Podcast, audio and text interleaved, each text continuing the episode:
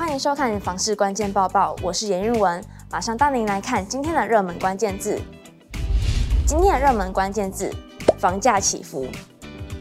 二零二二年已经过了一半了，很多人开始关心下半年的房价趋势，尤其是房价到底是继续涨，还是止涨，还是下跌呢？就有专家分析出，决定下半年房市走向总共有八点，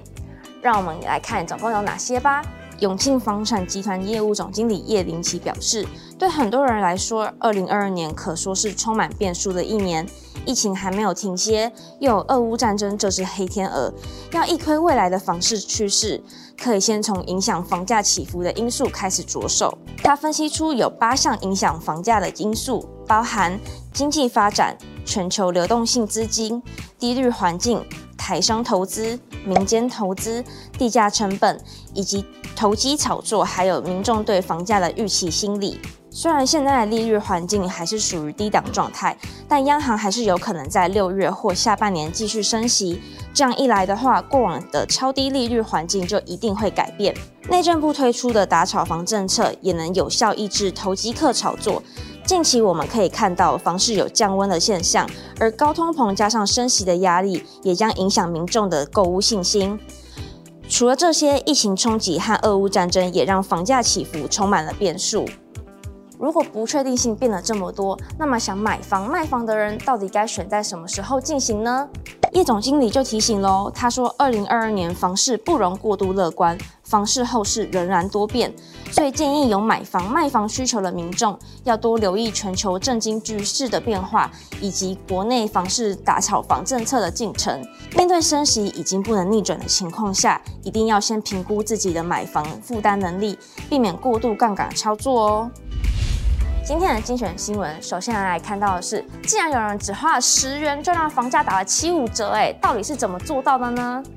身份证、印鉴章、印鉴证明、权状正本，常被称为产权四宝，有资深地政士分享，善用四宝中的藤本，就可以成为买房杀价的法宝。在不动产登记簿藤本中，会有标示簿、所有权簿，还有他项权利簿。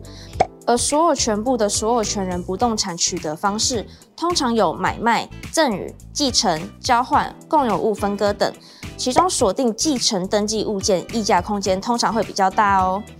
因为继承不像买卖，它不是出价取得，所以取得成本将近零元，相对溢价空间就会比买卖取得的大很多。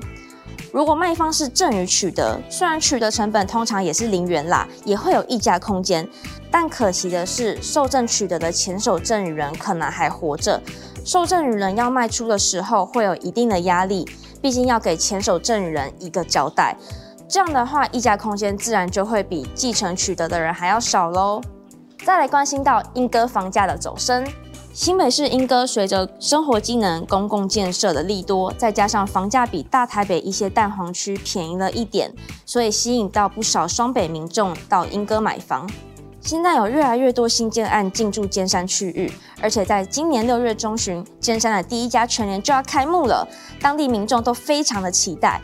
但是啊，尖山的房价也是逐年生长，让在地民众大喊涨幅真的太夸张了。就有在地业者指出，尖山的新案房价目前大多都落在三字头，甚至有高达单坪三十四万、三十五万的交易。至于中古大楼及华夏，屋龄有很多都超过二十年，虽然有单凭一字头的交易物件，但也有不少已经站在二字头了。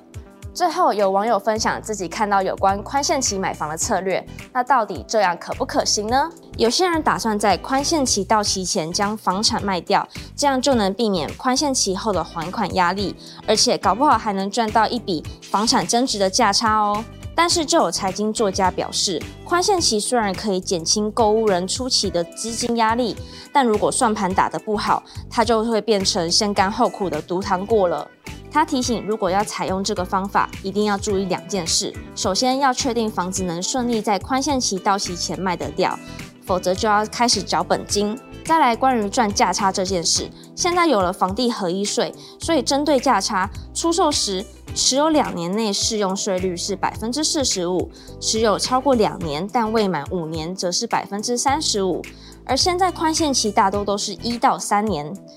所以基本上，即便这段期间有增值，也不会让你大赚一笔哦，因为税金没有很低。今天的买房卖房，我想问，有网友提问：为什么首购族的房贷利率会比一般房贷还要高？到底要选择哪一家银行才会是对自己最好的呢？有网友表示，利率不是重点，重点要选贷款成数给最多、宽限期能长一点、房贷年期也能多一点的银行。不过还是有网友提醒喽，每家银行都有自己的条件设定，还是实际找三家来评比会比较好，才能清楚了解自己的信贷能力、房屋条件还有还款能力。想看更多相关新闻，都可以点选下方资讯栏连接哦。感谢收看今天的房事关键报报，我们下次见。